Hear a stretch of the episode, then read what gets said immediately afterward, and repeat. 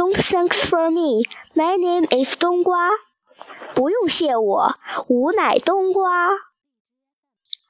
兔子大声招呼冬瓜和陈大仙去小亭子里避雨。三个小伙伴熬到了天亮，风停了，雨住了，空气很是清新。这时，冬瓜他们才注意到卡西妈的的神态，简直就是痛苦不堪。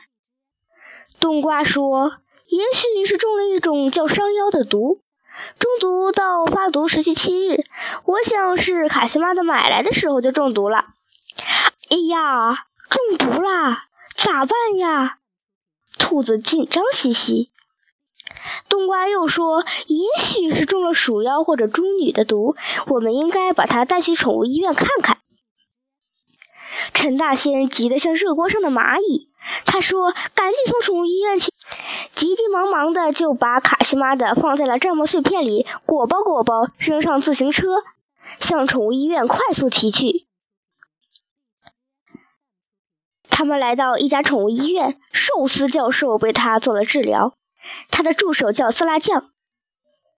一番检查之后，寿司教授很无奈：卡西妈的中了蜘蛛的毒，需要找到蜘蛛配置合适的血清进行治疗。冬瓜说：“我们已经找到了一只蜘蛛，看它的毒和卡西妈的是不是很匹配？”那太好了，寿司教授高兴地说。